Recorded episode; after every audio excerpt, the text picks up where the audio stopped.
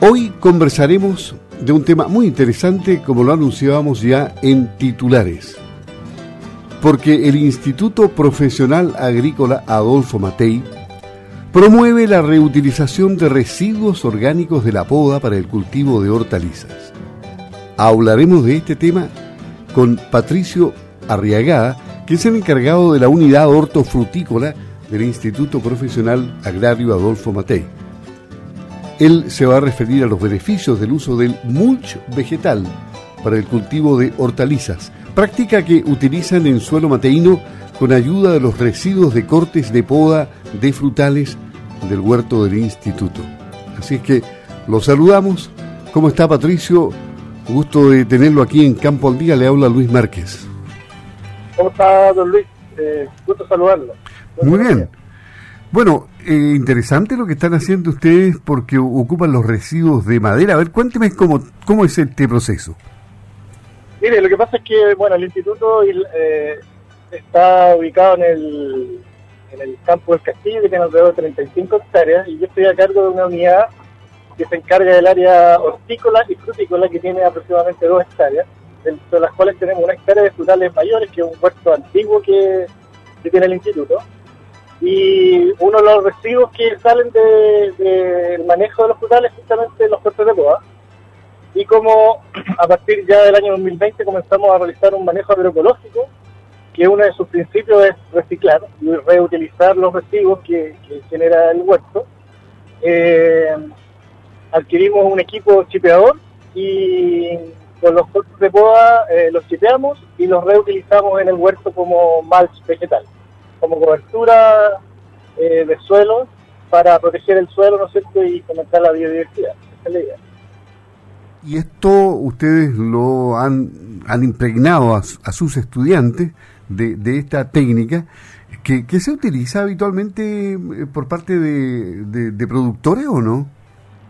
Mire, la verdad es que eh, en el, en el tema agroecológico eh, es bien utilizado, pero la agroecología todavía está eh, repuntando, podemos decir. Todavía faltan adquirir eh, conocimiento en temas de técnicas de agroecología y una de ellas es justamente el match vegetal que de alguna manera reemplaza a la cobertura práctica que normalmente usted debe conocer que se le pone a cultivos hortícolas y frutales menores en general. Entonces, esta es una cobertura y un desecho que en el fondo, si no lo ocupáramos, eh, tendríamos que quemarlo o probablemente, o, a lo mejor muchos agricultores también lo destierran, pero eh, nosotros le damos un uso y ese uso eh, le hemos enseñado a los estudiantes, digamos que que los cortes de poda en este caso tienen un segundo uso que, en este caso es para eh, cubrir el suelo. Este, esta es la idea. Y este cubrimiento del suelo eh, trae beneficios como, por ejemplo, mantener más humedad en el suelo, sobre todo en época de, calor, eh, evita y retrasa más que nada la, el crecimiento de maleza y, por supuesto, que protege el suelo de las lluvias, que, que cuando cultivamos en invierno al aire libre es bastante erosionador de la gota de lluvia. Aquí hay entonces efectos físicos y químicos que produce el uso de este sistema, ¿no?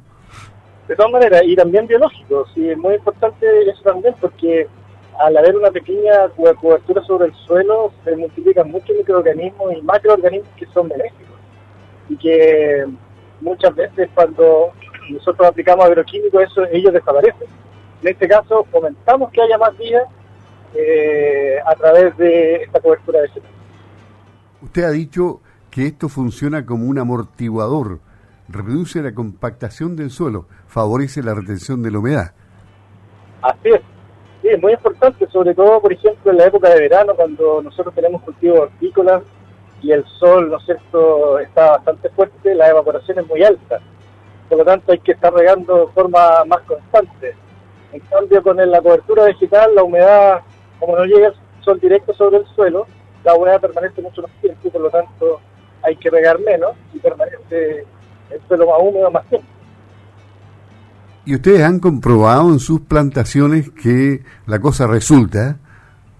De todas maneras, yo, yo bueno, trabajo en la agroecología hace hartos años, 20 años, trabajé muchos años con pequeños agricultores de la provincia, que aprovecho de mandarles saludos, si me están escuchando, de, de que Río Negro, de San Juan de la Costa y lo hemos ocupado bastante y la verdad es que eh, en este caso nosotros tenemos residuos de cortes de poda, pero en otros lados pueden tener, por ejemplo, paja o pardos que no ocupan, eh, pueden tener pasto seco, el mismo pasto verde también sirve como cobertura vegetal, las hojas secas del otoño. O sea, en general hay un montón de residuos que se pueden ocupar y eso depende de lo que produzca cada predio. ¿Y qué pasa con el control de ciertas plagas también? La verdad es que eh, al tener una cobertura vegetal eh, hay se reproducen varios insectos que ayudan harto a controlar. ¿eh? De hecho, hay una familia que se llama los carábidos, que son pequeños escarabajos que se esconden entre el medio del mar y ellos se alimentan de insectos. Por lo tanto, siempre hay un control, pero siempre hay que estar monitoreando los cultivos. Eso es fundamental. O sea, no por tener cobertura vamos a tener exento de plaga nuestros cultivos, hay que estar monitoreando, porque hay algunos eh, algunas plagas que son bastante agresivas y, en poco tiempo eh, eh, atacan el cultivo, entonces en ese sentido el monitoreo es fundamental. No, no, implica que haya mal si no haya plaga, eso no, no es Solamente hay que estar monitoreando para ver en qué situación están las posibles plagas que, que nos pueden atacar de acuerdo al cultivo que tenemos. Y finalmente, explíquenos qué es lo que significa para ustedes como cuerpo docente, para los estudiantes, para, para el instituto en general, tener un predio como el castillo.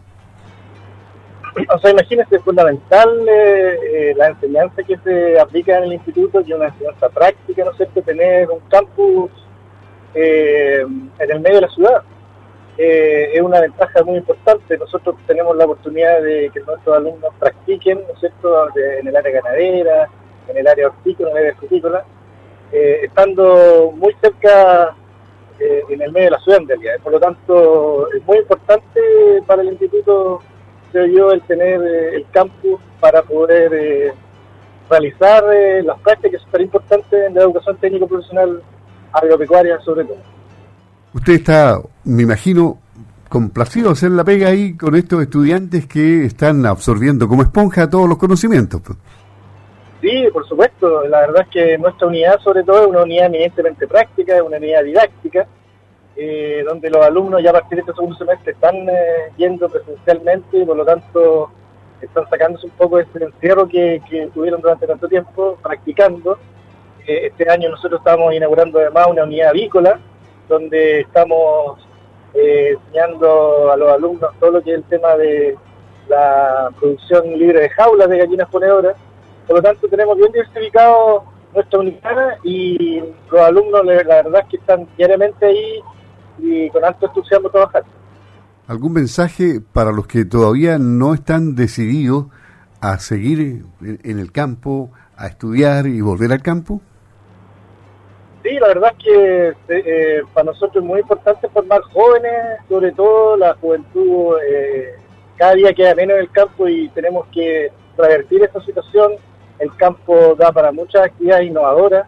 Nosotros estamos eh, este año partiendo con nuestra dirección de vinculación para el medio, dentro de la cual hay una área de innovación que por lo tanto es un área que queremos comentar bastante en el instituto, porque en el campo se puede hacer innovación y se puede hacer mucha innovación y esperemos que nuestros alumnos se motiven, digamos, y continúen, digamos, eh, trabajando en el campo y haciendo surgir de rural. Patricio Arriagada, encargado de la unidad hortofrutícola del Instituto Profesional Agrario Adolfo Matei, aquí en Campo al Día. Muchas gracias por haber hablado con nosotros, Patricio, que le vaya muy bien. Muchas gracias a usted y un saludo a todos los auditores de Radio Estado. Ok, adiós. adiós.